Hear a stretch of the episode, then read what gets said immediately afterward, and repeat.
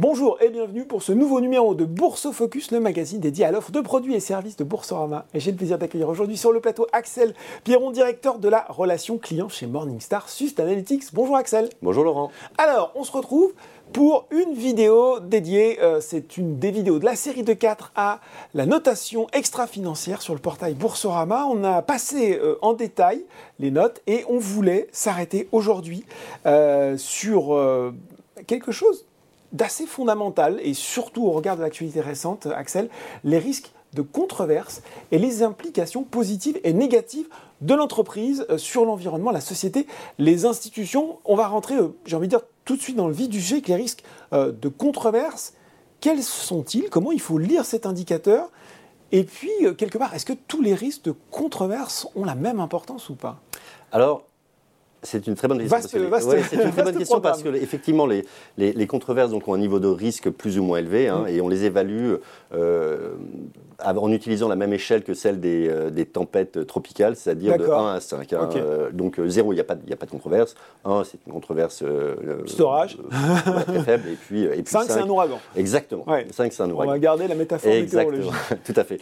Et donc nous, ce qu'on essaie de faire, c'est aussi d'avoir une approche, parce qu'on est aussi, on, on, travaille avec des investisseurs responsables à travers vers le monde. Mm. Euh, donc on a une approche, je dirais, qui, qui, essaye d'enlever le, le biais naturel euh, qui va exister de proximité par rapport à une controverse. On risque de réagir plus fortement avec une controverse quand elle est à côté de chez vous que quand elle est à l'autre bout du monde. Donc nous, on essaie vraiment d'avoir cette, approche euh, agnostique de, sur la controverse. Et puis on va effectivement les évaluer en fonction de l'impact. bien, Axel, une controverse est grave quelle que soit la zone géographique dans laquelle elle se Tout à fait, exactement.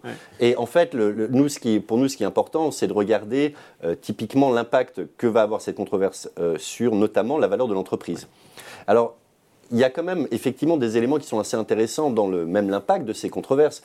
Aujourd'hui, on, se rend, on se rend compte que les entreprises qui ont euh, ce qu'on appelle un, green premium, c'est-à-dire mmh. qui sont vues comme mieux disantes, comme, comme plutôt avancées, comme mhm. plutôt euh, engagées dans une démarche environnementale, etc., vont être fortement euh, impactées par une controverse, beaucoup plus fortement impactées par une controverse que les entreprises dites marron, dont on n'attend pas grand-chose. Et on le voit bien, c'est-à-dire que les entreprises qui aujourd'hui à la fois vont faire les grands titres des journaux, notamment un certain nombre de pétrolières, sur leur comportement, sont finalement assez peu impactées par ces controverses-là, parce qu'on n'en attend pas grand-chose. Alors que vous allez avoir des entreprises qui finalement vont avoir des controverses peut-être plus faibles, mhm. euh, mais euh, dont l'impact va être beaucoup plus important sur la valeur du cours. C'est une vraie mauvaise surprise. Hein. Exactement, parce que c'est une mauvaise surprise, parce qu'on attend de cette entreprise qu'elle soit en fait euh, un leader mm. dans, son secteur sur l'ESG, et en fait, c'est une déception. Et donc, euh, euh, cette correction qui va se faire sur le cours est liée finalement à ce, encore une fois, à ce premium Cette vert. perception. Voilà, et puis ce premium vert dans, dans, la valeur qui existait de ce cours. C'est-à-dire que,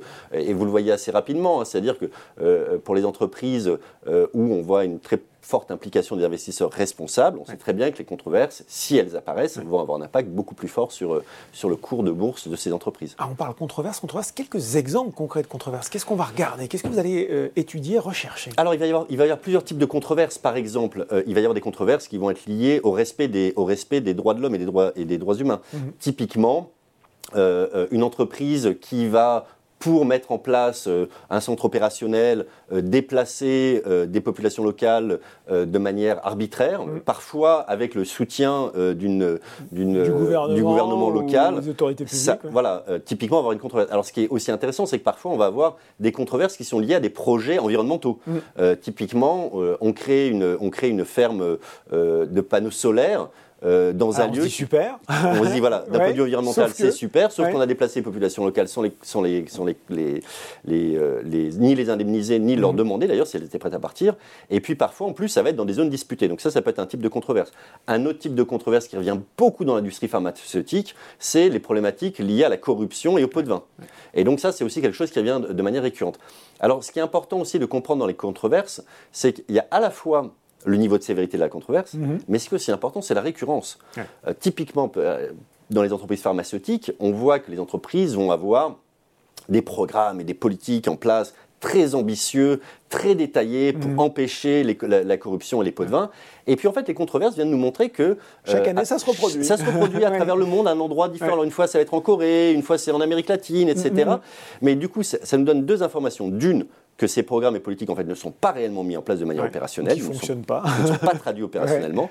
Et cette récurrence-là nous montre qu'il y a vraiment un schéma qui se répète. Ouais. Et donc, ça, ça va venir aussi pour nous euh, abaisser la note euh, de, enfin, augmenter la note de risque, oui, la note ça. de risque ESG de l'entreprise en abaissant la note de, de management euh, de ces risques-là, en disant voilà, en fait, l'entreprise, parce qu'elle a des, des controverses de manière récurrente, et ne parfois gère pas bien ce ne gère pas cette, Ouais. cette problématique. Et donc vous avez à la fois une- un effet de dilution parce que la controverse est élevée, ou un effet de dilution parce que vous avez une multitude de controverses qui vont venir diluer la note, de- le score de management de l'entreprise sur ces problématiques. Bon, et pour vous qui vous demandez ce que c'est que le score de management, on a tout expliqué dans une vidéo précédente.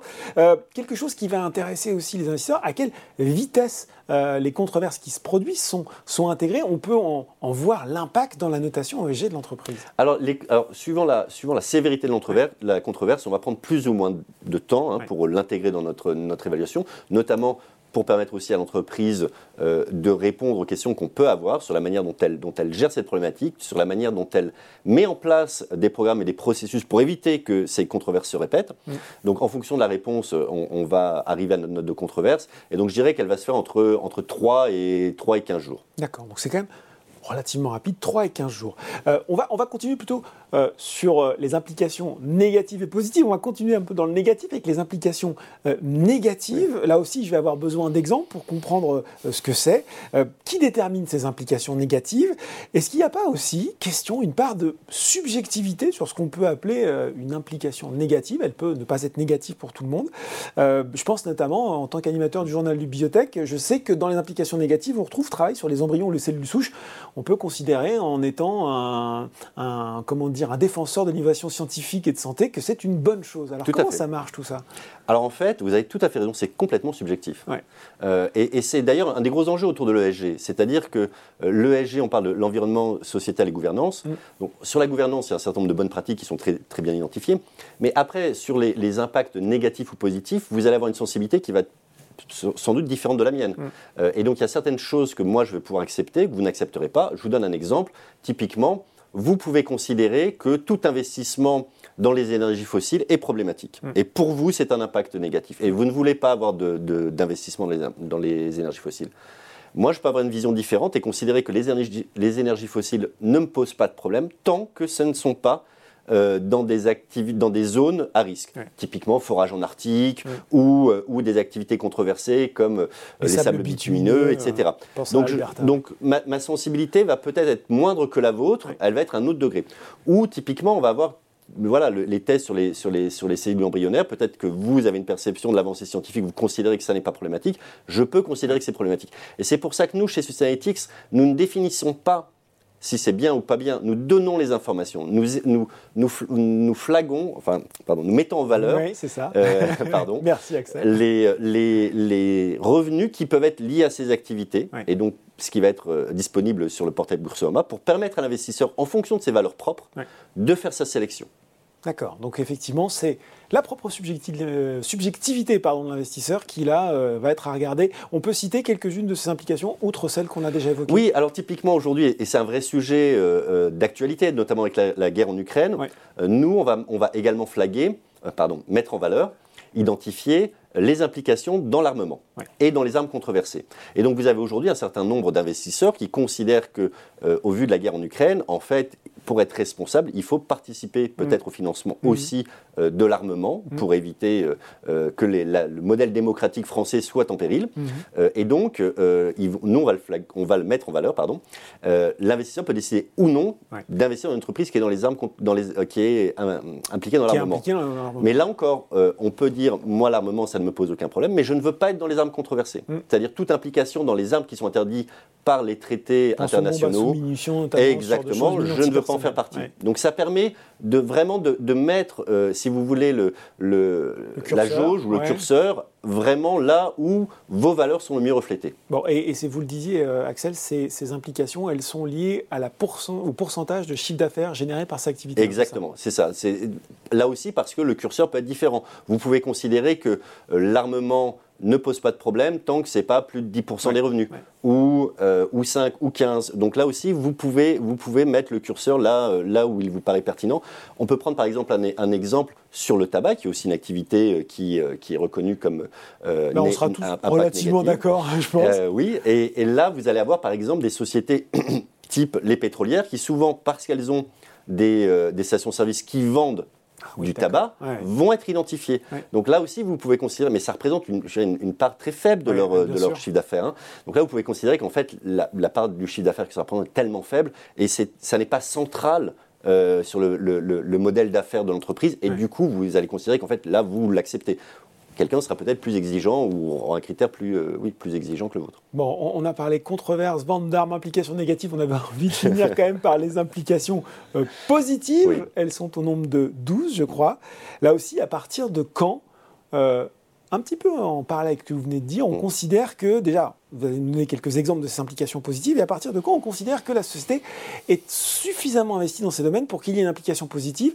Et là, j'ai en tête forcément euh, beaucoup d'entreprises énergétiques qui sont en transition, qui euh, sont dans les énergies fossiles, mais qui financent aussi l'énergie renouvelable. Et donc, les associations écologiques les trouvent encore trop fossiles, alors qu'elles mettent en avant justement leur production d'énergie renouvelable. Comment tout cela se passe? Alors, effectivement, là encore, on est, on est dans, la, dans la sensibilité à la perception. C'est-à-dire que ces, ces, activités dites positives, elles peuvent avoir des, impacts positifs à la fois sur l'environnement, mais aussi on, on, mesure des impacts euh, positifs sur la société. Hein. Par exemple, tout ce qui est euh, accès euh, à la finance pour tous, à l'éducation, mm. voilà, ce sont des programmes qui, qui nous paraissent particulièrement pertinents, ou à la santé, par exemple, toutes les entreprises de pharmacologie qui fournissent des solutions pour les maladies rares ou les maladies euh, très, très communes mais délaissées. sans traitement. Voilà, sans traitement, qui sont, qui, alors là, pour ça, on va se baser bien sûr sur euh, le rapport de, l'OMS hein, qui mhm. identifie ce type de, ce type de, de problématiques.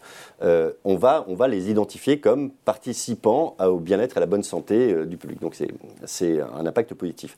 Et là aussi, alors euh, euh, auparavant, on avait une approche qui était, je dirais, beaucoup plus conservatrice. Euh, chez Sustainability, on considérait que l'entreprise devait générer au minimum 5% mhm. de son activité euh, via, euh, euh, via son, son, chiffre d'affaires. Son chiffre, 5% de son chiffre d'affaires, pardon, via cette activité pour que ce soit réellement une décision de l'entreprise de s'investir dans ce, dans ce projet-là. Parfois, parce qu'on se disait en dessous de 5%, ça peut être anecdotique. Ça peut être un accident.